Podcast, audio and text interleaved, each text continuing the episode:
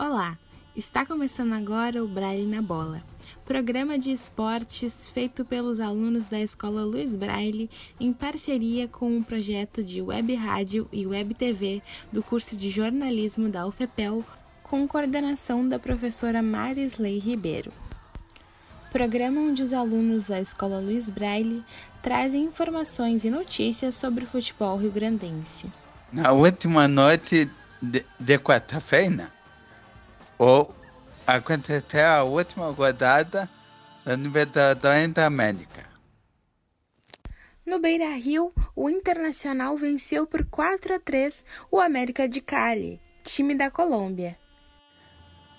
E, e, já na já na Arena do Grêmio, o Tricolor perdeu de 2 a 0 para a Libertadores Católica.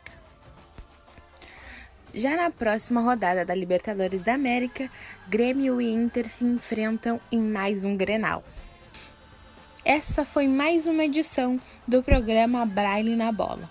O programa tem vozes de Alexander de Andrades, Maria Coy e coordenação da professora Marisley Ribeiro.